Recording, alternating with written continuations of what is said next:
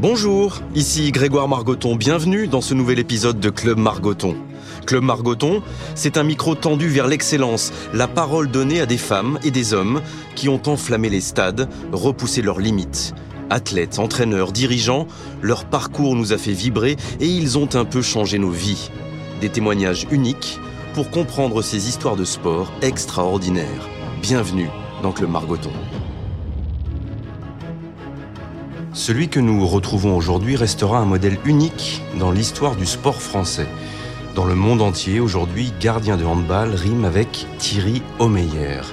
Double champion olympique, quintuple champion du monde, l'infranchissable colosse a tout gagné. 59 titres en plus de 20 ans de carrière. Titi a pris sa retraite il y a un an. Il peut enfin prendre du recul, nous parler de tout ce qu'il a vécu et rendu différent de tous les autres. Écoutez, c'est un immense champion qui nous parle. Bonjour Thierry. Bonjour Greg. Ça va? Très bien. Ouais Ouais, non, top.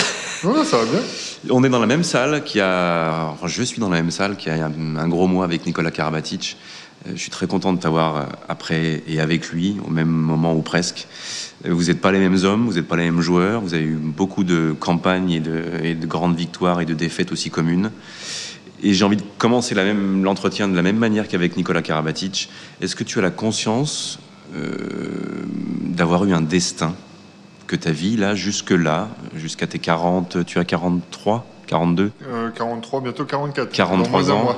Est-ce que ça, ça ressemble à un, un, destin, ce que tu as vécu jusque-là?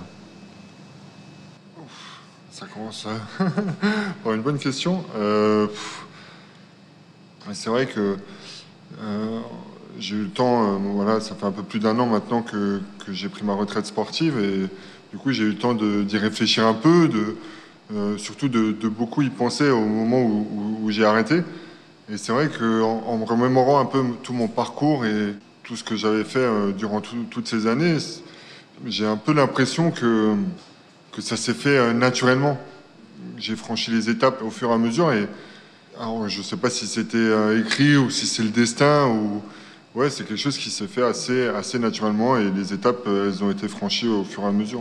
Et tu as conscience, quand tu te retournes, tu as eu le temps, tu le dis, de te retourner depuis ton arrêt, puis même j'imagine dans les dernières années avant d'arrêter, euh, quand tu te retournes, d'avoir euh, ces 59 titres euh, en club et en sélection, euh, meilleur joueur du monde 2008, meilleur gardien de l'histoire, etc., etc., euh, d'un palmarès avec Nico, plus que Nico ou un peu plus, qui a aucun équivalent dans le sport collectif français.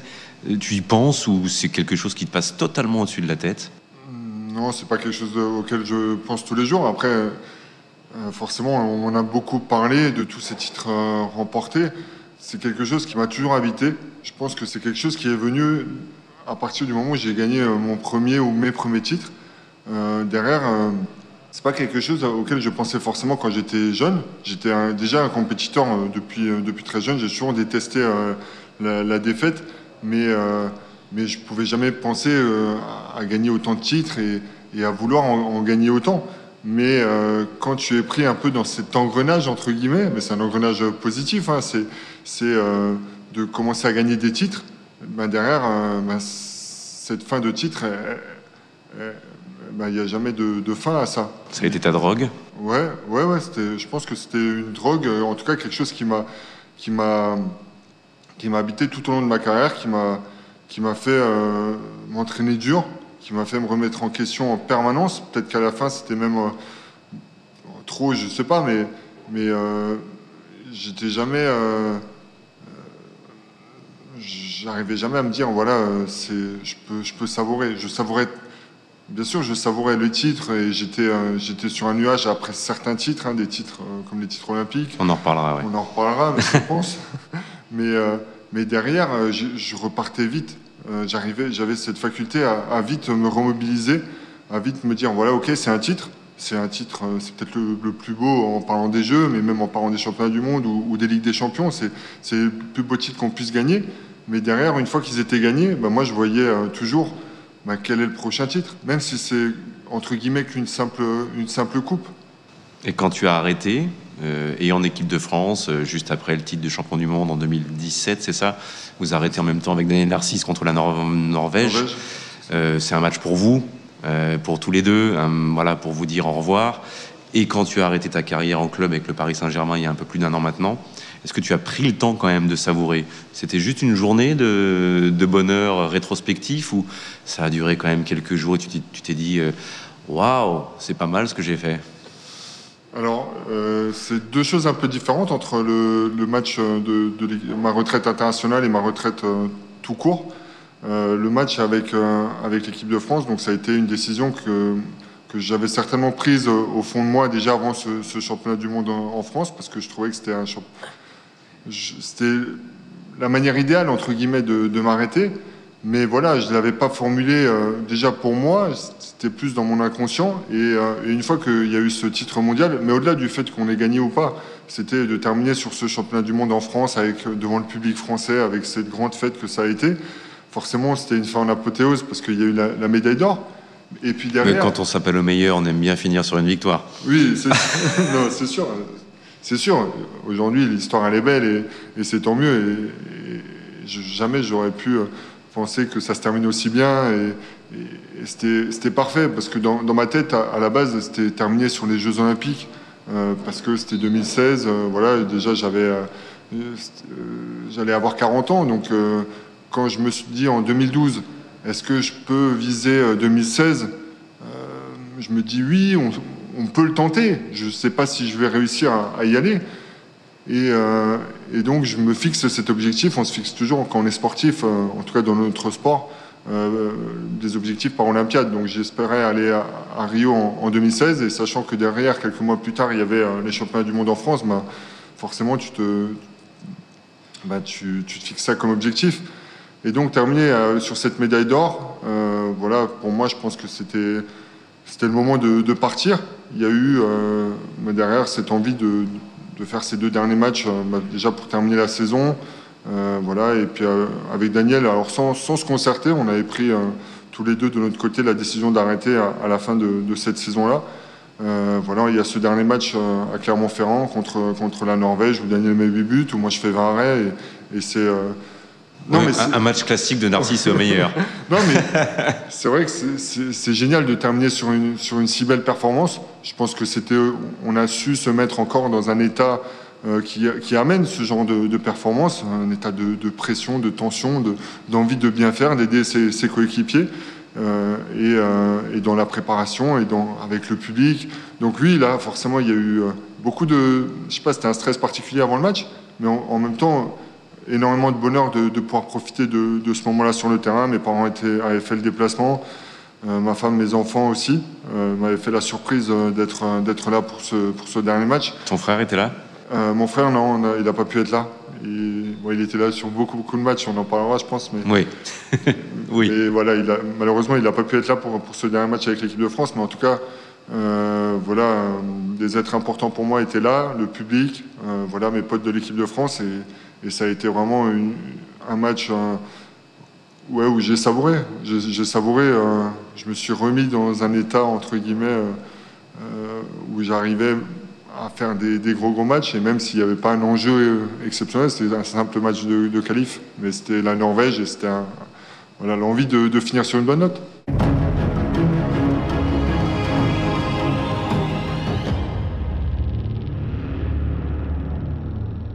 Quand je te vois souriant, détendu après un an d'arrêt euh, et de, fin de carrière, euh, je me dis que c'est arrivé au bon moment, visiblement pour toi, très tard d'ailleurs, hein, tu l'as poussé très très loin cette, euh, cette carrière. Comment tu l'as vécu depuis un an? On parle de drogue, de matchs, c'est un match par semaine, des fois deux par semaine. Du hand, ça s'arrête pas parce que les tournois, les euros, les Jeux olympiques, les mondiaux, la Coupe d'Europe, les championnats, tu n'as jamais arrêté pendant 19 ans? 20 ans, même plus, même plus, depuis Célesta. Oui, Célesta. Voilà. Bon, bref, c'est plus de la moitié de ta vie. Quand ça s'arrête du jour au lendemain, quand tu remets plus le, le survêt, quand tu vas plus à l'entraînement, et quand tu as été drogué à ça, il euh, n'y a pas eu un petit moment de, un petit matin où tu t'es dit, wow, c'est compliqué, c'est dur, la fameuse petite mort du, du sportif, quoi. Certains l'ont très mal vécu, d'autres, toi, visiblement, un peu mieux. Parle-moi de tout ça. Je pense que j'étais préparé. Je m'y suis préparé en tout cas. Mais c'est ce qu'ils disent tous, c'est ce qu'ils disent tous. C'est des fois, le mur arrive sans, qu'on l'ait vu venir. Toi, il n'est pas arrivé. Non, parce que déjà, je suis allé très loin. J'ai arrêté à 42 ans et demi, donc voilà, c'était euh, certainement que j'aurais pu faire encore un an ou deux, hein, quand, quand je, physiquement je me sentais encore euh, capable. Euh, maintenant, ça faisait un an, un peu plus d'un an que avant la, fin de ma carrière où, je me posais la question. J'avais failli arrêter l'année d'avant et, et, finalement j'ai j'étais pas sûr à 100%, donc j'ai encore fait cette dernière année, la saison 2018-2019 avec le Paris Saint-Germain qui m'a permis de vraiment profiter de, cette dernière année euh, pleinement parce que j'avais acté avec mes dirigeants, j'avais acté euh, en moi aussi que c'était ma dernière euh, saison. Et ça m'a permis de vraiment profiter de cette dernière année et de ne pas avoir de regrets à la fin de, celle-ci. Voilà, j'ai eu des, possibilités. derrière, on m'a contacté pour aller jouer ailleurs. mais voilà, dans ma tête, c'était ma décision était prise.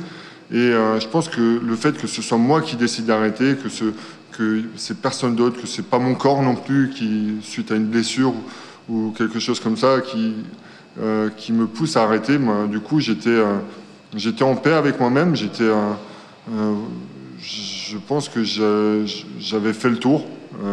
C'est un sport que, j'adore, que je continue de, d'adorer, mais voilà, le poste de gardien de but, c'est un poste tellement spécial, tellement particulier, euh, tellement difficile au niveau, euh, au niveau physique, mais surtout au niveau de, l'approche mentale du poste, que euh, j'avais besoin de, de, de m'arrêter. Voilà, et, c'est pour ça que je pense que je le vis bien depuis.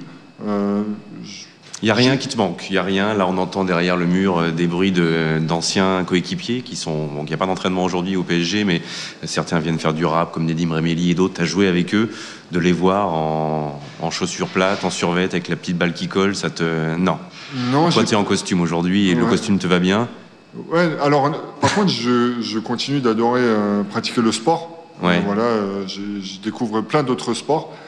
Euh, où, je m'éclate. Je pense que ce besoin de, pratiquer l'activité physique euh, va me poursuivre pendant très longtemps. Euh, maintenant, j'ai plus forcément, ou j'avais plus envie de, de, cette vie-là, en tout cas de, de, toujours me dire, voilà, tous les trois jours il y a un match, de faire toujours attention à, tout, tout le temps, parce que j'ai été jusqu'au boutiste euh, pendant toute ma carrière euh, dans, la préparation des matchs, des compétitions. Euh, voilà, donc je me permettais rarement des, écarts.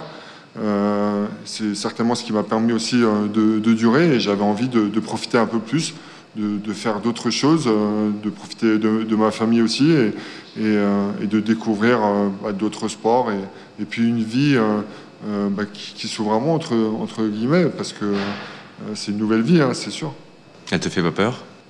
Non, elle me fait pas peur. Euh, euh,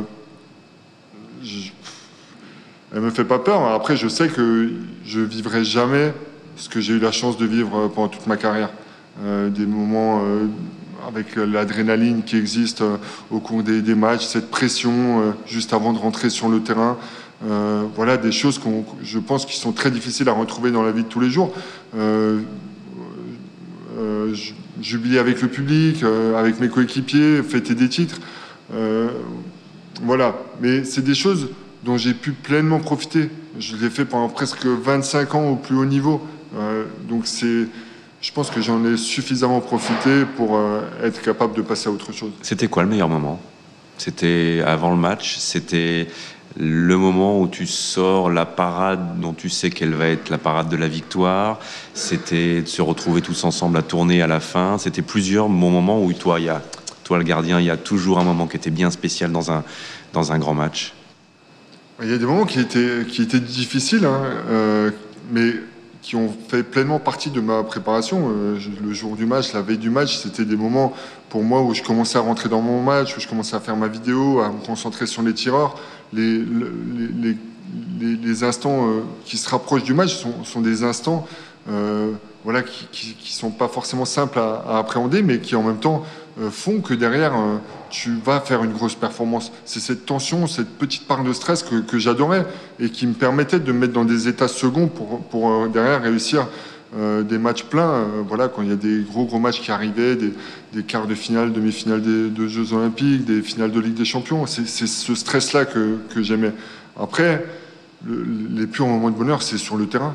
C'est sur le terrain quand tu fais une parade, que, que tu harangues le public, que, tu te retrouves dans un état second où tu vois la balle qui arrive parce que tu commences à toucher des ballons, que tu vois la balle toujours un peu plus vite, un peu plus tôt et qui te permettent de faire les arrêts. C'est ces moments-là, oui, ces moments sur le terrain, euh, quand tu, à partir du moment où tu rentres sur le terrain et puis de la, du, coup, du coup de sifflet euh, de début de match jusqu'à la fin, c'est des moments euh, que, j'adore. C'est quoi l'état second chez Thierry Meyer euh, Parce qu'on on entend quelque chose de très positif à l'arrivée qui te permet de faire la grande performance et, d'être euh, dominateur dans, dans, un match. D'autres champions, Marie-Josée Pérec, d'autres m'ont raconté, ou Martin Fourcade il y a quelques semaines, sur certaines courses, dans certains moments, euh, Jean Galfione, titre olympique à Atlanta, j'étais à 10 cm au-dessus du sol. Je ne me sentais même pas courir. Toi, gardien, dans un grand match, euh, final euh, de championnat du monde en France en 2001, même si ça a été important, euh, les JO à Pékin, entre autres, les grands moments de ta carrière, est-ce qu'il y a eu ces matchs sont différents, tu étais dans un état différent par rapport à, à d'autres matchs? Est-ce que tu quittes le monde? Est-ce que tout d'un coup, le ballon qui arrive à 100, 110 km heure pour toi, il arrive à 4 km heure? Je ne sais pas. Est-ce que, oui, est-ce que les, mais... voilà, tout, toute la physique qui t'entoure change? Oui, euh, enfin... Après, c'est le poste de gardien, il est, vraiment particulier parce qu'on dépend toujours. Il y a toujours un adversaire en face et, qui va tirer. Et on ne sait jamais vraiment où il va tirer, même si on, travaille en amont. Après, c'est l'instant T, le, timing de la parade, c'est euh, réussir à bien lire euh, la trajectoire de, la balle. Mais c'est vrai qu'après, il y, a des jours où tu vas tout voir un peu plus tôt, un peu plus vite. Euh, ça m'est arrivé euh, quelques fois dans, ma carrière. Euh, pour prendre un exemple, par exemple, tu me parlais de, grands matchs, on va parler des jeux, de la finale des jeux de, de 2008, où j'étais, avant le match, j'étais dans un état où j'avais, j'ai pas beaucoup mangé, pendant l'échauffement, je disais pas un mot, alors qu'en général, je suis quand même toujours auprès de mes coéquipiers. Je, sentais vraiment une tension parce que c'est le rêve de, de, tout athlète, de tout sportif, de disputer une finale des, Jeux Olympiques et, et, de, je voulais pas laisser passer cette chance euh, de devenir un jour champion, olympique. Tu sais jamais. Euh, J'ai eu la chance de vivre deux autres finales derrière, mais, ça, tu le sais pas. Tu le sais pas et tu sais pas si tu vas, si tu vas être resélectionné, si tu vas pas être blessé, peu importe. Il y a, plein de facteurs qui peuvent t'empêcher de, revivre un, moment comme ça. Et ce, jour-là, je voulais vraiment profiter pleinement de l'événement. J'ai peut-être connu une tension et une pression comme j'avais jamais connu. Et pourtant, je fais derrière un match, un des, plus grands matchs de, ma carrière, euh, si ce n'est le plus grand au regard de l'enjeu et, de, voilà, du, titre olympique au bout, avec un, avec un match à 50% pratiquement d'arrêt. Euh, ben, c'est peut-être ça, c'est ce qu'il me fallait peut-être. À chaque, avant les gros matchs, euh, j'arrivais à, transformer cette tension, cette pression en quelque chose de, positif. Euh, envie de décevoir personne, ni mes coéquipiers, ni tous les gens qui comptaient pour moi. Et tiens, cette finale, cette finale olympique à, à Pékin, moi j'avais la chance, je commentais à l'époque pour Canal Athlétisme. L'athlète était fini, on était en vacances, c'était le dernier jour, hein, c'était le dimanche. Quand ouais, c'était bien, ouais. J'étais dans la salle. Voilà, j'ai pas vu beaucoup de, de hand pendant ces JO, mais j'étais dans la salle ça peut arriver à n'importe quel moment dans un match, tout d'un coup ça bascule, ou comme on dit même en foot, le gardien rentre dans la tête des tireurs adverses. C'est-à-dire qu'il prend possession d'eux et, et c'est lui qui va gagner les duels. Toi, c'était dès le début de ce match-là, dès le début, tu te souviens de ta première parade où tu te dis, ok, moi je suis dedans et vous allez souffrir en face. Je me rappelle que je rentre très vite dans le match. Ouais. Je me rappelle pas. je me souviens qu'on a été rassuré ouais, rapidement. Ouais, non, mais oui, je, je, bah, tu sais qu'en général, quand même, pour un gardien, c'est quand même mieux quand, plus tôt tu touches une oui. balle, plus tôt tu fais un arrêt euh, dans le match, plus tôt c'est bon pour ta confiance et plus tôt tu vas rentrer dans, dans le cerveau de, de tes, de, des tireurs adverses. Donc, euh, donc sur ce match-là, c'est vrai que c'est un match qui, qui se déroule euh, comme sur un nuage pour moi, parce que dès l'entame, je, je, je, prends l'ascendant sur les tireurs, et, mais par contre, je veux, je veux jamais relâcher l'emprise que j'ai sur eux. Euh, parce que autant parfois ça peut arriver dans un match de voilà tu vois l'écart tu, tu, relâches un peu même si j'ai envie de dire c'est pas quelque chose qui m'arrivait souvent parce non que, parce que non. moi peu importe le, le, l'enjeu du match j'avais toujours envie de comment tu la gardes l'emprise? Tu fais on imagine deux trois arrêts euh, face aux deux trois menaces offensives adverses c'est l'arrêt que tu vas faire après qui est important ou même il y a des choses physiques qui se passent entre toi et eux? Tu, C'est un, mot, c'est un regard, c'est, pas simplement ton point levé en regardant le public. C'est comment tu gardes l'emprise sur les, adversaires quand tu es gardien de but au, handball? Bah Déjà, oui, c'est garder une concentration euh, maximale. Euh, bien sûr, il y a un jeu qui, existe avec, euh, avec le tireur adverse. Alors, ça peut être. Euh, alors, moi, quand je faisais un arrêt, oui, je levais le poing, j'haranguais le, public, je regardais mes coéquipiers sur le banc, mais j'avais toujours aussi un, petit regard vers le, vers le, tireur qui venait de, rater. Soit il me regardait et il baissait la tête, et là, tu sais que bah, tu as pris l'ascendant sur, sur lui, soit euh, ça m'est arrivé, je, me rappellerai toujours, euh, parce que j'ai joué après très longtemps avec lui, euh, en équipe de France ou, au PSG, avec Lucas Ballot quand il était très jeune. Et j'avais joué, j'étais à Montpellier, il était à Ivry, je commençais un peu déjà à cet âge-là, ce petit jeu avec les, tireurs adverses, et je l'avais regardé, après lui avoir fait un arrêt pour essayer de, l'intimider, et il m'avait regardé, il avait souri. Et c'est plus moi que ça avait déstabilisé que, que, que lui, en fait. Et voilà, donc j'essayais toujours de de, garder cette emprise sur, sur le tireur adverse, de, continuer à le mettre en, échec, parce que, en gros, ça, peut vite tourner dans, l'autre sens. Euh, quand tu commences à, prendre un ou deux buts de, suite pour un gardien, bah, c'est quelque chose de toujours très frustrant. Et moi, j'ai toujours. Euh, j'allais toujours contre ça. J'étais toujours à la recherche de ce match parfait qui en soi n'existe pas parce que au, hand, tu termines jamais un, match à, zéro but, euh, à zéro but encaissé. Et je pense que c'est ça qui m'a permis de, toujours continuer à travailler, de toujours avoir cette envie de progresser. Et dans les matchs parfaits où tu fais 15, 16, 19, 20 arrêts à 50% de réussite, comme par exemple en finale olympique là, euh, tu prends des buts. Tu, ta biographie va sortir dans, dans, quelques. Elle est sortie au moment où ce podcast est diffusé d'ailleurs. Elle vient juste de sortir. Euh, chaque but est une défaite. C'est ça, tu as le titre de ta biographie Chaque but est une défaite. Donc comment, quand tu appelles le livre qui résume ta vie, chaque but est une défaite, comment t'arrivais à faire justement pendant des matchs comme cela qu'un but que tu encaissais n'était pas une défaite? Parce que on sent euh, quand tu es positif et que tu fais un arrêt derrière, euh, mais forcément tu prends des buts. Et comment ça se passe quand tu prends un but? Bah, En fait, je trouve que ça révèle, ce titre, il révèle assez bien ma personnalité, mon état d'esprit. et ce qui m'a permis de toujours repartir au travail, de toujours continuer à, chercher des petits trucs pour, euh, pour progresser, pour, pour m'améliorer. Parce que je pense que depuis toujours, j'ai toujours été quelqu'un de, perfectionniste. Et, euh, non, c'est vrai. Ouais, et j'ai jamais forcément réussi à, à, atteindre cette perfection, mais surtout, j'avais toujours une autocritique très dure euh, envers moi. Alors, bien sûr, quand je sortais d'un bon match, je savais que j'avais fait un, bon match mais j'étais toujours dans ma première analyse sur euh, les buts que j'avais encaissés. Euh, sur voilà tel but j'aurais pu arrêter tel but ah oui toujours on peut se dire voilà on peut arrêter tel tir tel tir tel tir et, et moi j'ai toujours fonctionné comme ça et j'ai toujours travaillé pour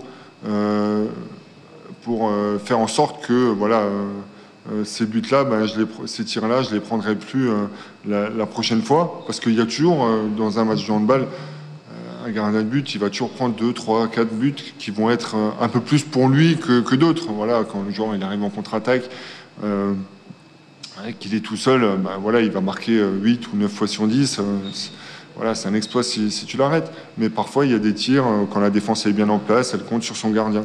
Moi, dans un premier temps, c'était toujours ça que je voulais. C'était arrêter ces tirs-là mhm. pour mettre en confiance euh, ma, défense, pour qu'il voit, OK, on a le, gardien qui est capable d'arrêter ces tirs-là, donc je peux me concentrer sur d'autres choses en, défense.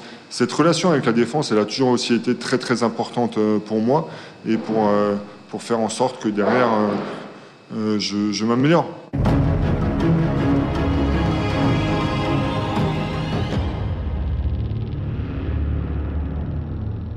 Tu confirmes que tu es quand même un des rares gardiens euh, qui, après un match, était capable de dire à, un micro qui se tendait, tu étais encore sur le terrain, bah oui, aujourd'hui j'ai fait, euh, j'ai fait 11 sur, euh, ah, sur 32, j'ai fait ça, enfin, connaissez ces statistiques dans l'instant.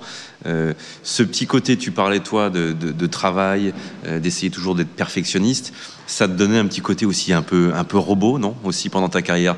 Tu t'en fichais de cette image-là de, totalement mononeuronique sur ton, sur, ton, sur ton travail et sur ton, sur ton métier? Ouais, bah, j'ai toujours été comme ça, on se refait pas, j'avais pas envie de changer. Non, mais j'ai toujours, c'est vrai que j'ai toujours euh, les. En gros, c'est pas forcément un sport de statistique le, handball. Euh, un peu quand même. Mais le poste de gardien de but, lui, l'est quand même un peu plus.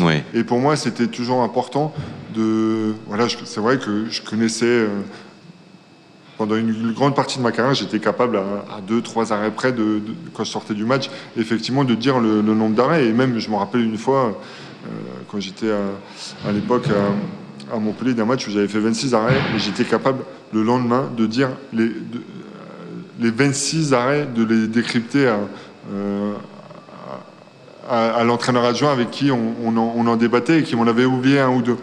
Donc je lui ai cité les 26 arrêts euh, différents euh, le, lendemain du, match. Donc c'est pour dire un peu mon côté. Euh, tu es en train de nous dire que c'est sans doute différent des autres à ce niveau-là, mais que donc c'est pas simplement de l'entraînement et un, travail corporel. Le gardien de but, c'est aussi beaucoup, beaucoup de, mental, de cerveau. Justement, ceux qui connaissent pas ce qu'est le boulot d'un gardien de but au hand, on les voit sur le terrain. Euh, ceux qui connaissent pas du tout voient un type avec un t-shirt trop long, un, vieux, un, vieux survêt, un vieux, un vieux survêt et des chaussures plates, et qui lève la patte à gauche ou à droite euh, alternativement. Euh, on ne sait pas ce qu'il y a derrière. derrière, par exemple, tu me parlais d'un la veille, deux jours avant un match, et dans le rassemblement avec l'équipe, et même chez toi, j'imagine tout seul. Tu faisais quoi? Moi, je vais te dire le mot vidéo, mais c'est très large. Tu faisais quoi exactement? Et je sais que tu y passais des heures. Ça consiste en quoi j'ai passé, passé, effectivement beaucoup de temps. Euh, alors, c'est vidéo, c'est de l'analyse vidéo sur, sur les, tireurs pour connaître leurs leur stéréotypes, pour savoir en fonction de leur course.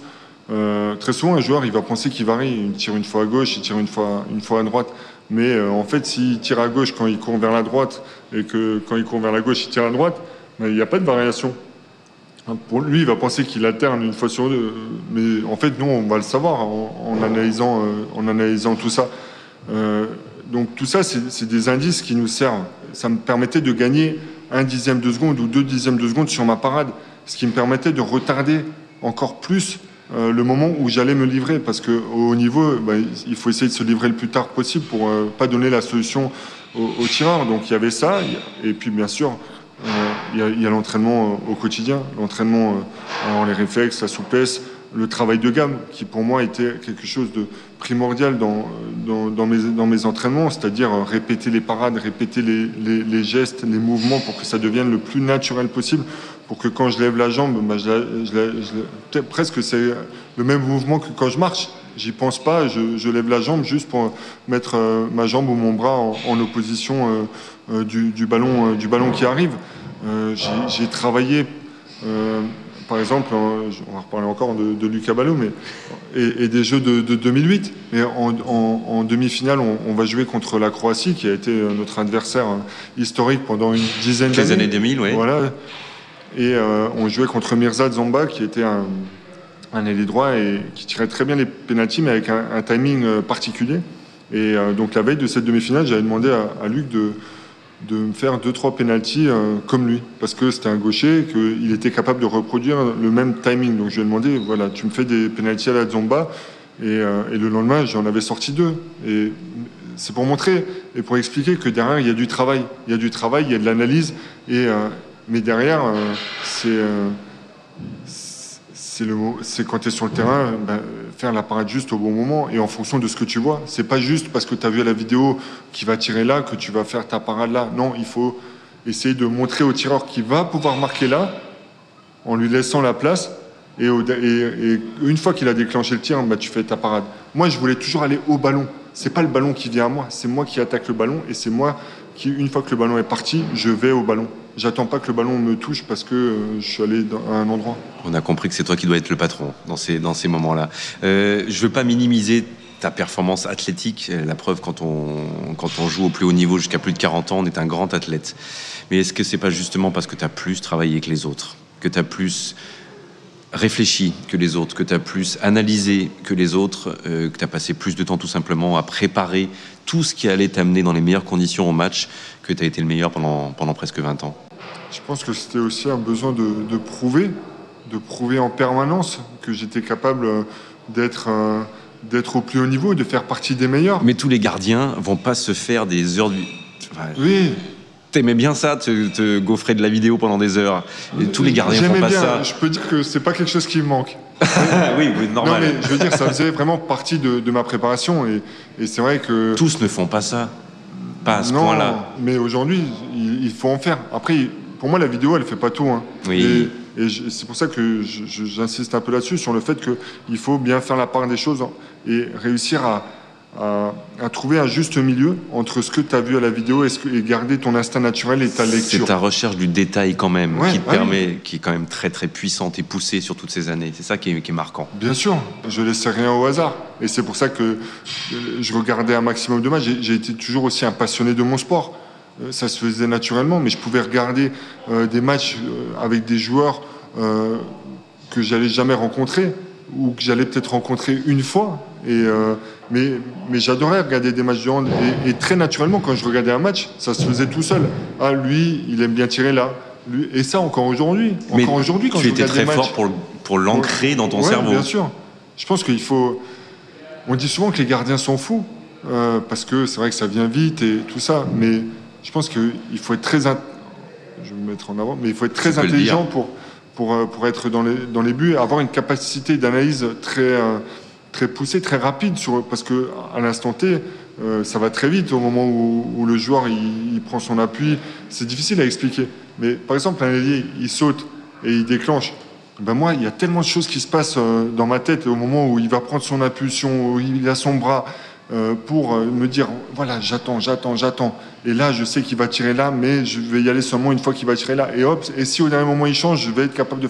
Enfin, il y a tellement de choses qui se passent, et pourtant, ça, ça dure quoi Maximum une seconde, peut-être Même euh, pas. Même pas, parce qu'un ailier qui reste une seconde en, en l'air, il, a- il, a pas Il est déjà retombé dans la zone. Il est déjà retombé, voilà. Mais voilà, en plus, ce qui est, ce qui est très fort, j'imagine, dans ces moments-là où tu es face à ta défense te, te, te, protège, l'ailier ou un arrière va monter, ou un ailier, c'est un face-à-face, ou une... Tu vas tout regarder, c'est-à-dire tu vas regarder l'appui, tu vas regarder la position du bras, la position du corps, et ch- chaque fois c'est un indice pour toi. Tu fais une enquête en, en quelques dixièmes. Voilà, exactement. La position de mon défenseur. Et, et c'est pour ça aussi la, la relation que je pouvais avoir avec, euh, avec mes défenseurs. C'était quelque chose de, très important. Et c'est pour ça qu'il y avait aussi énormément de, communication avec eux pour dire attention, si un joueur il te dépasse, laisse-le te dépasser, t'inquiète, moi je vais le voir. Surtout, ne bouge pas au dernier moment pour essayer de contrer la balle. Moi, je veux juste que tu prennes un espace et derrière, moi, je vais être en lecture. Il faut faire attention justement parfois à, ce à se dire ok le défenseur il prend le deuxième poteau, moi je prends le premier. Oui, en général c'est très souvent ça. Mais parfois la, situation elle, elle va changer parce que le, le joueur il va, il va prendre un peu le dessus sur le défenseur. Et moi je disais c'est pas grave, si ça change, t'inquiète, moi je suis derrière, c'est moi qui vais regarder et qui vais faire l'analyse.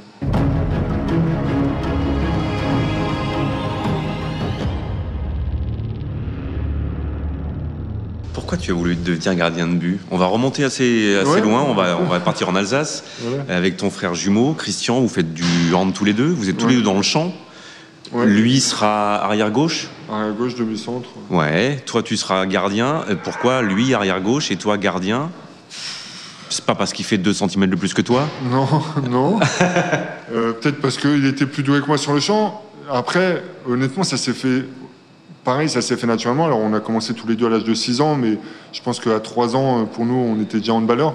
Euh, mes parents jouaient tous les deux. On était tous les week-ends dans les salles, dans les salles de handball. Euh, À 3 ans, on attendait juste la mi-temps ou la fin du match. Alors, c'était un petit niveau pour, pour être sur le terrain et pour, euh, pour jouer ensemble.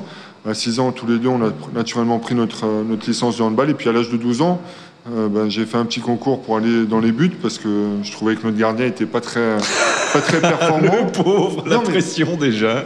Non, mais donc j'ai dit, bah, on- fait un concours, on était deux, trois à vouloir y aller, et il y avait de la place que pour un, parce qu'on était 8 ou 9 joueurs, donc euh, on était. Quelle chose me dit que ce concours, tu l'as gagné? Voilà, je l'ai gagné, et, et derrière, j'ai plus jamais quitté ce poste. Alors, euh, parce que je pense que c'était un, un poste qui correspondait à, à- à mon caractère.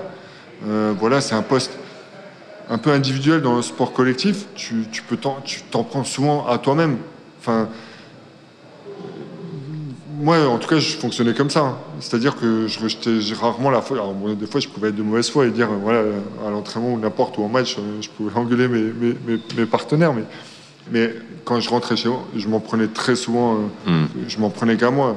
J'avais, comme je le disais, j'avais une autocritique très dure envers, moi. Et c'est pour ça que je pense que ce poste, il, m'a plu dans cette capacité où je me préparais, j'avais une préparation un peu plus individuelle et où derrière, euh, bah, je, dépendais de moi et, de, ce que j'étais capable de, faire. Être gardien de but au hand, c'est très important parce qu'il n'y a peut-être pas un sport collectif où il y a un poste qui peut changer le cours d'un match euh, autant. Enfin, je, pense au football. Euh, c'est vrai qu'une ou deux parades peuvent changer un match. Ils en ont moins à faire. ils, en ont moins à faire. Mais dans un match où une équipe domine, son gardien peut la faire perdre. Dans un match où une équipe est à la rue, son gardien peut la faire gagner tout d'un coup. C'est aussi ce côté, j'ai une influence très importante sur le sort du match qui, t'a plu. Tu l'as senti tout de suite que c'était différent des autres. Je pense que c'est ça qui m'a plu, vraiment. Mais aussi ce côté, je veux pas que ce soit de ma faute. Et, ça, et c'est vrai, hein, autant euh, t'aimes bien, voilà, mais je, suis quelqu'un de plutôt euh, réservé, de plutôt tranquille, et, forcément j'aime bien les louanges, et j'aime bien quand je, sors d'un bon match et, euh, qu'on dise voilà que, j'ai été que j'ai été bon, mais je supportais pas quand j'étais mauvais, parce que ça se voit tout de suite aussi. C'est vrai que c'est un poste où tu peux pas te cacher, et c'est ça que j'aimais. C'est voilà, je voulais toujours aller contre ça. Et, ça rejoint euh, ce que je disais avant, l'envie de toujours, euh, de toujours faire mieux, de toujours, euh, de toujours m'améliorer. Alors pour en revenir avec, avec mon frère, pourquoi c'est lui, pourquoi c'est moi Ton frère jumeau, je précise. Frère hein. jumeau, ouais. Lui, il était là pour marquer les buts, moi j'étais là pour les arrêter. Puis à nous deux, en jeune, on, était à un petit niveau. Et c'est vrai que lui, il marquait des fois 15, 15 20 buts dans, dans, des matchs. Et puis après, on a, on a fait notre carrière ensemble jusqu'à l'âge de 22 ans. Puis après, moi, je suis parti à Montpellier, mais on a toujours une relation très forte. On, s'est toujours euh, soutenu. On a toujours. Euh, et je pense que c'était bien qu'on soit pas sur le même poste. Et lui, il a toujours été attiré plus en jeune euh, pour marquer des buts. Il était certainement beaucoup plus doué que moi dans, le champ. même si parfois, quand j'étais énervé et prenait que je prenais des buts, à l'époque c'était engagement du gardien de but, je lui ai envoyé la balle, je lui ai demandé de me la remettre et je partais en dribble, je driblais tout le terrain et je marquais des buts. Mais c'était quand j'avais 12-13 ans. Après, euh, après euh, voilà. Donc c'était. Euh, ça, ouais, mais lui, Christian, est resté à Célestat. Vous avez grandi ensemble. Alors, on va peut-être pas évoquer tout ça parce que tu as parlé de ta famille, mais le hand a été de 80% de votre activité d'adolescent. Mais il n'y avait pas que ça parce que vous êtes des malades de sport. Toi, tu es un malade de sport. On parlera de ton goût de tous les sports parce que si tu connais tous les tireurs adverses que tu as rencontrés de la plus petite division jusqu'au championnat du monde, tu connais aussi tous les sports de façon incroyable. Il y a très peu de champions en France qui connaissent à ce point-là les autres sports. Je pourrais commenter du foot avec toi. donc euh, c'est non mais c'est impressionnant, c'est impressionnant. Je sais pas où tu mets tout ça dans ton cerveau, euh, mais vous avez fait beaucoup de sports. Euh, toi, t'aimais le tennis, lui aussi, non? Basket, la totale, quoi. Comme souvent les grands champions, il y a eu plein de sports dans l'adolescence. oui, alors plein de sports. J'ai fait du handball tout au long de ma de depuis tout petit, mais en parallèle, on a, toujours adoré le sport. On était fan des Jeux Olympiques. Euh, on, a, on, jouait au tennis tous les étés euh, avec mon frère. Du coup, c'était cool parce qu'on avait, on était, on avait le même âge, on était jumeaux, donc ça permettait d'avoir un adversaire pour jouer en permanence. On jouait au basket, on jouait au basket, au foot dans, le jardin. On, est d'une famille de sport et, c'est facile de. Tu me dis, de, de, tu sais pas comment je fais, mais en fait, quand tu aimes, quand tu es passionné par, quelque chose, c'est plus facile à mémoriser que quand j'étais à l'école et qu'on me demandait de mémoriser, je sais pas, l'histoire géo, voilà, ou d'apprendre des trucs où, tu es un peu moins, moins passionné. Euh, le sport, ça a toujours été quelque chose que, j'aime. Euh, je pourrais te dire euh, vainqueur de la Coupe du Monde depuis le début, le Tour de France. De... tu pourrais, je, sais que tu le ferais. on va Alors pourquoi vous, avez un rêve commun des JO Ouais. parce que euh, ouais, c'est ce qui va vous, euh, vous emmener un peu plus haut tous les deux à 17, 18 ans, continuer, parce que vous rêvez d'aller aux Jeux Olympiques ensemble, en équipe de France ensemble, vous en parlez tous les deux euh. Moi, j'ai ouais, on a forcément on a, on a des souvenirs en, commun. Quand, en 89, il y, a, les championnats du monde B en France avec l'équipe de France de, de, handball, donc on va voir un tournoi à Mulhouse. Euh, derrière, on, suit l'épopée un peu de, cette équipe. On a les posters dans, notre chambre et puis on voit 92 avec la médaille de bronze aux, Jeux Olympiques. On a 15-16 ans et, c'est vrai que oui, ça devient un rêve. Mais un rêve où, moi, même à l'époque, je ne me dis pas je vais pouvoir y arriver ou voilà. Euh, pour moi, mon objectif, c'est déjà de jouer un jour en première division Mais oui, les Jeux Olympiques, je pense que ça fait rêver tous les gamins. Après, est-ce que c'était une ambition à l'époque ou pas? Je ne sais pas. Je ne peux pas te dire, je ne vais pas te dire euh, oui, je voulais être champion olympique. Non, parce que c'était peut-être euh, quelque chose qui était ancré au fond de moi, mais je ne l'ai jamais formulé. Je jamais dit à 15 ans, je veux être champion olympique. Mais c'était plus du domaine du rêve. Et ça s'est fait au fur, et, à mesure. Et on a rêvé de ça avec mon frère. Et, forcément, le jour où je deviens champion olympique, il n'est pas là. Il n'est pas là parce que c'est à Pékin. C'est à Pékin. Il était là pour les championnats du monde en 2001. déjà, c'était quelque chose de très fort, mais, mais à Pékin, euh, je me rappelle, je me rappellerai toujours. tu étais un tout petit peu ému. Ouais, il y a l'émotion. C'est, je, encore aujourd'hui, quand j'en parle, c'est quelque chose de, hmm. très fort. Euh, c'est, je l'appelle la première personne que j'appelle à la fin du match. Et je sais pas, il décroche et il n'y a pas un mot qui sort. On n'arrive pas à parler. J'arrive pas à parler, euh, lui non plus. Et euh, voilà, c'est, je pense, l'émotion, de la pudeur, plein de choses. Parce que voilà, moi j'avais réussi à être champion olympique et, lui il était là-bas en, France et mais voilà, moi je suis très fier de la, carrière qu'il a fait. Je, sais qu'il est très fier de, ce que, j'ai pu faire et je pense que c'est quelque chose qui, nous a aussi euh, poussé euh, tous les deux, chacun dans son domaine ou dans, sa vie.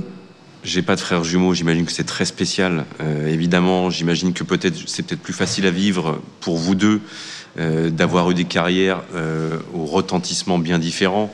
Euh, peut-être que tu t'en as voulu ou pas voulu, jamais, vous, vous, en avez parlé ou pas, ou toi tu as été un peu gêné par rapport à ça. Mais ça semble assez, assez sain ce, qui vous, que vous, en avez fait tous les deux. Euh, je pense à Lucas et à Nico. Euh, qui sont pas jumeaux, c'est différent, mais aussi eux font quelque chose de très sain, j'ai l'impression, pas au même poste et à très haut niveau tous les deux. Je parlais à Martin Fourcade, son grand frère Simon a pas eu du tout la même carrière que lui, devait l'avoir, a failli l'avoir et l'a pas eu. Et oui, et, ça a créé quelque chose de, compliqué entre les deux pendant un temps. Euh, Simon euh, a eu du mal avec le succès de son, petit frère. Euh, Martin a eu du mal à vivre son succès par rapport à, son grand frère. Évidemment, avec le temps, ça, ça s'efface. Mais il n'y a pas eu ça chez Léo Meyer. Non, parce qu'il y a, beaucoup de fratries comme ça et on imagine vu de loin que ouais, ça doit être compliqué de, vivre le, succès pour l'un et, une vie plus normale, pas l'insuccès, hein, pas l'échec, mais une vie plus, plus normale et pour l'autre, des jumeaux en plus. Oui, peut-être c'est ça aussi la, différence. Enfin, la différence. En tout cas, le, lien a toujours été très fort et on, continue. Enfin, c'est un lien qui ne nous a jamais quittés. À partir du moment où je suis parti à Montpellier à l'époque, euh, on a continué à, être en lien permanent. Alors même si on se voit plus, on, ne se voit plus autant que hmm. quand on était au quotidien, on était tout le temps ensemble. Mais par contre, on s'appelle très souvent, pratiquement euh, tous les jours. Euh, on s'appelait avant le match, après le match. Euh, oui, ça, je sais pas, c'est. Mais des fois, pour parler de rien, pour parler du match, pour, juste avant les matchs, on, s'appelait, mais on se disait pas forcément grand-chose. Mais voilà, il y avait ce besoin tous les deux d'être d'être connectés entre guillemets, et c'était. Ouais, lui, il a vécu certainement par procuration un peu aussi euh, ben, ma, carrière, et c'est pour ça que ce titre, il, euh, il était très fort. Et c'est pour ça que ça t'a donné une force un peu supplémentaire, peut-être à certains moments Ouais, certainement. certainement. Je, parfois, oui, je pensais à, ça. Je pensais à la chance que j'avais, euh, moi, d'être d'être à, ce niveau-là, d'avoir atteint ben, ces objectifs-là, euh, qu'on s'était à un moment fixé tous les deux, parce qu'on a commencé tous les deux en première division, et que forcément, quand on est en première division, tous les deux, on se fixe l'ambition d'aller le, plus haut possible, parce qu'on est tous les deux, on a le même caractère, et, mais à un moment, euh, voilà, lui, blessure par-ci, blessure par-là, peut-être un peu moins de chance, moins de possibilités de, euh, à son poste aussi, avec une génération euh, assez exceptionnelle euh, sur le poste d'arrière, et puis moi qui, qui arrive à, voilà, à faire une, belle carrière. Et, et donc, ouais, c'est. C'était quoi le premier mot après le grand silence à, Pékin? Qui a, a, dit le premier mot Tu te souviens? Je sais que je lui eh ben, on, se rappelle, on se rappelle plus tard. On, s'est rappelé. Après, je ne je me rappelle pas de la, du, du, truc, mais je sais que sur le premier coup de fil, on s'est rien dit. On s'est rien dit. J'ai juste dit, euh, je te rappelle plus tard. Enfin. Et toi qui pleurais rarement, tu étais en pleurs déjà là avant de l'appeler ou pendant que tu l'as appelé ou après parce que j'ai lu le, bouquin de Moisset qui fait un, un joli portrait de toi très rapide en trois pages qui parle de ce moment-là en zone mixte où, là enfin tu le robot ne le prend pas mal, le robot meilleur arrive à, à lâcher, à lâcher l'émotion. Oui, non, mais je suis quelqu'un qui a beaucoup d'émotions. Après, j'ai, je suis quelqu'un qui a beaucoup de pudeur aussi et que j'ai du mal à, à, faire ressortir ça. Euh, mais oui, oui, forcément, j'ai, forcément, il y a les, larmes qui ont coulé euh, parce que euh, même là, encore aujourd'hui, j'ai des frissons quand je, quand je t'en parle de, de, ces, de ces moments-là. Parce que. Euh, mais après, c'est quelque chose que j'ai du mal à, à exprimer, on va dire.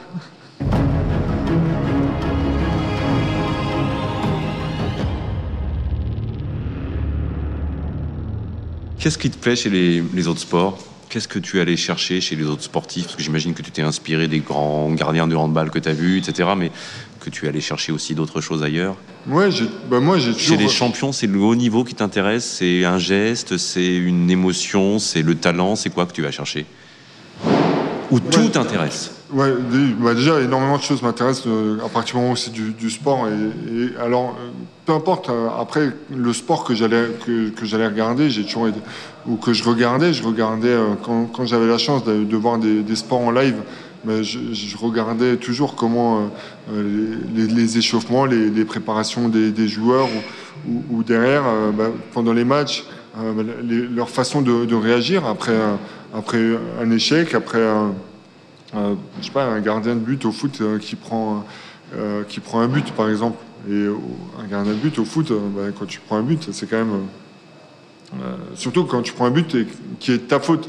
C'est voir la, la, capacité du gardien à, derrière à, réussir à se remobiliser, à, montrer, euh, bah, ok, j'assume, et, derrière, je vais, ou à celui qui va s'enfoncer et qui va faire, euh, qui va, derrière, tu vas le sentir, euh, sentir plus fébrile. Un gardien de but de foot, tu as de l'empathie pour lui, tu te mets un peu à sa place, tu, tu, vis le but ou la parade différemment du commun des mortels? Bah, Ouais, en tout cas, je trouve que c'est vraiment un poste très, très difficile, dans le sens où tu n'as pas le droit à l'erreur, autant alors, je me mets un peu dans la situation d'un gardien de but de foot quand je suis dans les 5 dernières minutes d'un match ou dans, le money time, où là, chaque but va être vraiment euh, important. Tu n'as pas le droit de faire une erreur. Euh, ben, un gardien de but, il vit ça pendant 90 minutes. Euh, après, au niveau de l'approche technique, j'ai eu la chance de rencontrer, de faire une journée avec l'équipe de France de foot il y a, quelques années. Et l'approche technique, elle n'a rien à voir. Mmh. Parce que les buts sont plus grands, la balle vient d'en bas, nous, elle vient d'en haut. Enfin, c'est pas tout à fait la même chose. Par contre, au niveau de, l'approche mentale, il y, a, pas mal de, similitudes. Euh, l'impact qu'on peut avoir sur, euh, sur ses défenseurs euh, est très important aussi.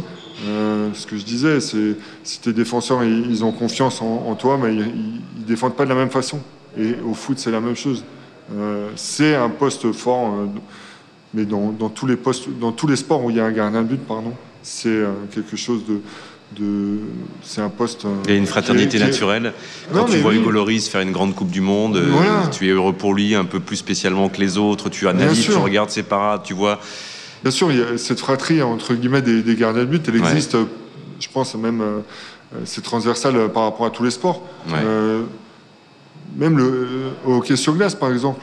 J'ai eu la chance de, rencontrer aussi Christophe Baluette et, et, d'échanger avec lui sur, sur l'approche du poste. Et, je me suis inspiré de choses qu'ils font aussi euh, dans, le hockey avec l'imagerie mentale, avec euh, le fait de, se dire voilà, s'il tire là, je fais telle parade. Euh, et tout ça, c'est des choses que je me disais aussi avant les matchs. Attends, lui, je sais qu'il tire comme ça. Quand il tire comme ça, je vais faire une parade comme ça. Et, tout ça, ça te prépare, ça te met dans un, dans un mode qui fait que ta parade, tu vas la faire vite et naturellement et gagner ce petit temps qui va te permettre de faire la différence entre juste effleurer la ballon, le ballon ou, l'arrêter. Tu parlais de, travail, de préparation, d'arriver à, raccourcir, te donner du temps pour prendre ta décision, ne pas montrer où tu allais aller au, au tireur. Est-ce que dans certains moments ou dans ces moments-là, euh, comme les très grands joueurs de foot qui sont capables de faire le bon geste, pratiquement d'arrêter le temps autour d'eux. Moi, je trouve que par moment dans le, dans le sport, on a un effet Matrix, tu sais, la, caméra qui tourne autour et tout d'un coup, hop, c'est un peu en lévitation. Est-ce que tu as, eu, tu as vécu un peu ces moments-là? Où quand tu vas avoir un accident de voiture, mais tout d'un coup, le monde va moins vite et tu peux éviter, tu peux prendre, tu as l'impression que tu as tout le temps pour prendre ta décision. Est-ce que ça, c'est des états dans lesquels tu, tu pouvais être? Ouais, il y, a des matchs où j'étais dans ces états-là, il y a des matchs où j'étais complètement à, l'opposé, où je voyais tout, tout, un peu plus tard. Euh, c'est quelque chose qui pour moi était aussi euh, quelque chose de, très important au fur et à mesure de ma carrière et au fur et à mesure de mon, de mon évolution, de, de mon expérience. C'est cette capacité à revenir dans les matchs et à, et à, être dans ces états seconds alors que j'avais, euh, au du match, j'étais à l'envers. Hmm. Et, et, et, je trouve que c'est ça le plus dur. Parce que le jour où, comme tu dis, es, euh, tu vois tout plutôt euh, comme, euh, comme tu l'as anticipé à la Matrix. Ces jours-là, c'est facile, j'ai envie de dire. Enfin, c'est jamais facile le poste de gardien de but. Mais ces jours-là, hmm. c'est assez simple. Parce que tu as travaillé, tout se passe comme tu as travaillé, comme tu as, prévu. Le, jour où tu commences à être en difficulté, où le coach peut te sortir, il, te fait revenir, ou alors il te laisse sur le terrain, mais tu n'y es pas et ben là, c'est là où il faut aller chercher au plus profond de toi-même pour réussir à revenir dans le match, pour te reconstruire progressivement, pour réussir à retoucher un ballon, un deuxième, et derrière réussir à faire, à faire la différence dans, le money Il faut du temps, ça revient jamais avec un seul arrêt, cette reconstruction? Non. Non. Un arrêt, non. Mais ce premier arrêt, il va te permettre de, de, revenir. Moi, ces matchs-là qui restent des plus grands, enfin, ça reste des, matchs encore plus, plus forts quand tu sors de matchs comme ça. Bon, ça fait 40 minutes que j'ai envie d'être gardien de but, hein, je te le dis tout de suite. Quand on t'écoute, on a grave envie d'être gardien de but. Euh, si tu avais un, gamin ou une gamine en face de toi euh, d'une dizaine d'années, et lui dire en quelques mots pourquoi c'est bien d'être gardien de but, allez, sois gardien de but, euh, comment tu lui donnerais envie? Je lui dirais déjà que tu peux prendre énormément de plaisir à ce poste-là que tu auras un rôle déterminant dans les résultats de, ton, de ton équipe. Euh, mais c'est vraiment une part importante de, ce sport collectif qu'est le handball parce que tu vas pouvoir te transcender pour, tes coéquipiers. Moi, je suis pas sûr qu'en ayant fait un, sport individuel, j'aurais pu aller chercher aussi loin, au, plus profond de moi, pour faire de, telles performances. J'avais besoin de le faire pour quelqu'un ou pour, pour mon équipe. Et c'est ça qui m'a fait euh, devenir, euh, entre guillemets, ce que, ce que je suis, ce que je suis euh, devenu. Donc, voilà, après. Être seul avec les autres, c'est magnifique comme définition du, Du, poste de gardien de but. On entend tes anciens coéquipiers derrière qui ils font de la, ils soulèvent de la fonte là. il y a la salle de muscu derrière, ils font d'ailleurs beaucoup de bruit. ça te manque pas non. la muscu, ça n'a jamais été. Non, non, ça, ça, non, après, je continue, franchement, je continue de, m'entretenir, de faire un peu de, renforcement, de gainage, euh, et, puis, euh, et puis d'autres sports. Après, euh, je pense que la musculation, c'est quelque chose de très important, en tout cas, la préparation physique. Moi, c'est quelque chose qui m'a accompagné tout au long de ma carrière. Il y en a parfois qui disent que les gardiens, ils ont besoin de, de moins travailler le physique, l'endurance, tout ça. Moi, je voulais toujours montrer que j'étais capable de me faire aussi mal que les joueurs de champ, que ce soit sur la piste, euh, en salle de, musculation, montrer que j'étais capable de me dépasser parce que c'était euh, voilà, c'était en moi, c'était aussi euh, montrer que mentalement j'étais fort. Pour moi, c'était important de durer, de durer, mais de durer en haut. C'est-à-dire qu'une fois que j'ai gagné un titre, deux titres, trois titres, je voulais montrer que j'étais capable de rester de rester euh, tout en haut euh, et, très longtemps. Parce que c'est ça la marque des, des grands. Et là, j'ai vu euh, récemment Rafael Nadal gagner 20e titre de Grand Chelem. Je suis fan de, de Federer. C'est c'est aussi des, sportifs comme ça qui font que, voilà, qui, montrent cette capacité à, se remettre toujours en question. Et, et c'est pareil, c'est pas un titre ou deux qui, On a l'impression que tu fais passer un message un peu aussi, euh, en parlant de Nadal, j'imagine de Cristiano Ronaldo, aussi de gens comme ça qui sont à 34, 35, 36 ans au, sommet. Euh, les gamins qui arrivent aujourd'hui, qui ont 17 ans, 18 ans, 19 ans, ils ont un peu moins cette envie de, se projeter, d'imaginer que c'est une carrière qui fait le bonheur d'une vie de sportif. Le handball aussi est un peu comme le foot, même si on sent qu'un gamin comme Mbappé ou d'autres sont programmés et ont envie, on se programme pour être dans la, dans la durée. C'est pas une généralisation que je fais sur la, génération d'après. Hein. Non, non, mais je pense que c'est ça qui doit qui est un moteur aussi dans, dans, la performance, c'est cette euh, capacité à vouloir toujours repousser ses limites, à pas être, euh, voilà, à pas euh, considérer comme un aboutissement d'être arrivé à faire une saison au, plus haut niveau. C'est cette capacité à, la repousser, à, la maintenir sur, sur, la durée. après, voilà, il y a, des, sportifs qui, une fois qu'ils ont atteint leur Graal, ben, s'éteignent. ça peut arriver. Oui, parce qu'ils ont, ils ont accompli l'objectif d'une vie et il faut, mhm. il faut le respecter. Moi, j'ai jamais pris comme un aboutissement. Par exemple, le jour où j'ai été élu meilleur joueur du monde en, 2008, pour moi, c'était pas. Je l'ai jamais pris comme un aboutissement. Je l'ai pris plutôt comme une marque de confiance et comme l'envie derrière de montrer que je méritais et que j'avais, euh, voilà, que, je méritais d'avoir été un jour euh, euh, que j'avais eu cette distinction. Tu vas faire quoi dans les années qui viennent Aujourd'hui, tu es coordinateur sportif, c'est ça le, poste officiel au Paris Saint-Germain C'est ça. Euh, c'est quoi ton envie Tu fais aussi un peu de médias sur BIN, toujours un peu, de consultant sur des grandes compétitions des, Bleus avec un E ou sans E. Voilà. Ça te plaît d'être consultant Est-ce que c'est une partie de ta nouvelle vie et, est-ce que tu as des ambitions d'être entraîneur? Je dis ça comme un gros mot, mais. Non, non, non mais c'est vrai que j'ai passé mon diplôme d'entraîneur, donc je pourrais aujourd'hui entraîner au, plus haut niveau. aujourd'hui, je suis dans un poste euh, qui est plus euh, euh, dédié à, la gestion d'un club, hein, donc coordinateur sportif au, Paris Saint-Germain, et, c'est quelque chose voilà, que, je, que je fais suite à ma formation que j'ai fait à Limoges au CDS, qui a été une formation très enrichissante. Et euh, voilà, dans un premier temps, j'avais envie de, m'éloigner un peu du terrain pour euh, voilà, découvrir un peu euh, les à côté, voir comment se, construit un club, comment se gère un, club. Et c'est quelque chose voilà, qui, me plaît vers, vers, lequel je tends. Alors après, j'ai aussi envie un jour de revenir je reviendrai certainement un jour vers ce poste de, gardien de but. Tu vas infliger ça à ta famille, à toi qui leur a infligé l'absence 6 euh, jours sur 7, parce qu'entraîneur c'est pire. Hein. Oui, non, mais je, non, non, je veux pas, je, je, pense pas vouloir être un jour entraîneur, mais par contre, redonner quelque chose euh, sur la formation du gardien de but, ou je sais pas sous quelle forme encore. ça fait une dizaine d'années déjà que j'organise des stages, euh, mais pour, pour tous les postes, mais forcément avec une prédominance un peu pour le poste de gardien de but. Donc euh, voilà, c'est quelque chose que je vais certainement peut-être encore euh, faire, euh, faire évoluer. Après, j'adore mon rôle de, consultant aussi autour des, équipes de France parce que ça me permet déjà de rester au contact du très haut niveau, de regarder beaucoup de matchs et, puis de voilà, c'est quelque chose qui, me, qui, me, qui me plaît bien. Donc on verra si, si je continue à le faire peut-être plus fréquemment ou pas. C'est des petites questions. Pour l'instant, je suis plus. Euh, ça fait un an euh, que j'ai arrêté et j'ai envie d'aller dans, plusieurs directions et de voir après laquelle me convient, le, plus. parce que j'avais pas envie de, m'enfermer tout de suite dans, dans quelque chose qui derrière me bloque. C'est-à-dire que si j'étais allé tout de suite, par exemple, beaucoup m'ont demandé d'être entraîneur des gardiens. Mais c'est c'est quelque chose que j'avais pas envie de faire tout de suite parce que déjà j'ai été gardien euh, pendant toute ma carrière et derrière j'aurais, je me serais enfermé dans ce rôle-là et je pense qu'il aurait été difficile de, m'en sortir. Je préfère m'élargir un peu, euh, élargir mon horizon, voir plein de choses et après on verra si j'y reviens ou pas.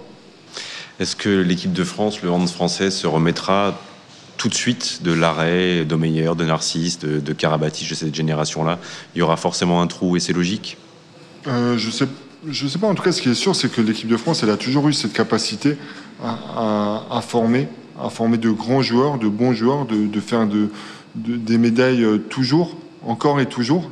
Ça fait depuis 92. Alors forcément, il y a eu quelques années, euh, parfois deux, trois ans, euh, sans médaille d'or, peut-être parfois plus, 5, 6, 7. Et là, on sort d'une génération qui a été exceptionnelle, avec cette génération des experts, avec tous ces titres, tous ces titres remportés. Donc, on a une, super génération qui arrive, deux même super générations qui ont été championnes du monde en jeune. Après, la, difficulté, c'est de réussir à, transvaser ça sur le, niveau au-dessus. Et c'est pas parce que tu as été champion du monde en jeune que tu vas forcément l'être euh, tout de suite en, chez Léa, parce que euh, voilà, il y a des adversaires qui travaillent aussi, il y a des nations qui, euh, sont très fortes. Et, et, puis, il faut cette capacité à, évoluer euh, au plus haut niveau et, à, gagner. Et je pense que la, part entre, finir troisième, quatrième et, gagner, elle est infime, mais c'est peut-être cette petite part qui est la, plus dure à, aller chercher. Donc euh, voilà, à eux de, prendre la, suite. ils sont talentueux, ils ont tout ce qu'il faut pour, euh, pour gagner. Mais c'est pas parce que euh, nous, on était peut-être à un moment, je sais pas, on, a peut-être, nous, on s'est, on, s'est construit aussi dans les échecs, dans, dans, dans les défaites. la génération d'aujourd'hui, elle a tellement été habituée à voir l'équipe de France gagner qu'elle se dit mmh. presque, certainement, que bah, ça va se faire tout seul parce que c'est l'équipe de France. Maintenant, il faut du travail, il faut du travail et encore du travail. Alors, dernière question, et tu vas être obligé un tout petit peu de parler de toi. Je te demande pas de nom, mais tu connais bien les jeunes gardiens, ceux qui potentiellement arrivent dans les équipes de jeunes. Euh, est-ce qu'on aura un autre tiré au meilleur un jour? Un autre au meilleur, non. Mais par contre, je pense qu'on aura la capacité, oui, à former euh, beaucoup de, grands gardiens euh, voilà, qui, qui, auront un rôle important avec l'équipe de France. Après, je pense que voilà, comme dans tous les sports, je sais que on, adore comparer et, tout ça, mais je pense que c'est à chacun de, se construire tout seul. Mais toujours en s'inspirant. Moi, je me suis inspiré de, des, plus grands gardiens, que ce soit français ou, étrangers. Euh, je me suis inspiré de, grands sportifs. Et euh, j'espère, euh, en tout cas, avoir donné envie, moi, de par mes performances, mais aussi tous les gens de l'équipe de France, à, des jeunes d'aller dans les buts et d'avoir envie de faire une belle carrière après, de dire un nouveau tir au meilleur, non, on s'en fout. et ben, il n'y aura sans doute pas de nouveau tir au meilleur parce qu'il y en a déjà eu un et, c'est très bien comme ça. Merci Thierry. Merci à toi. Merci à toi. Merci d'avoir écouté Club Margoton. J'espère que vous aurez pris autant de plaisir à écouter cette interview que moi à la réaliser. Si cet épisode vous a plu, n'hésitez pas à mettre des étoiles ou à commenter. Rendez-vous dès la semaine prochaine pour un nouvel épisode de ce podcast, Club Margoton.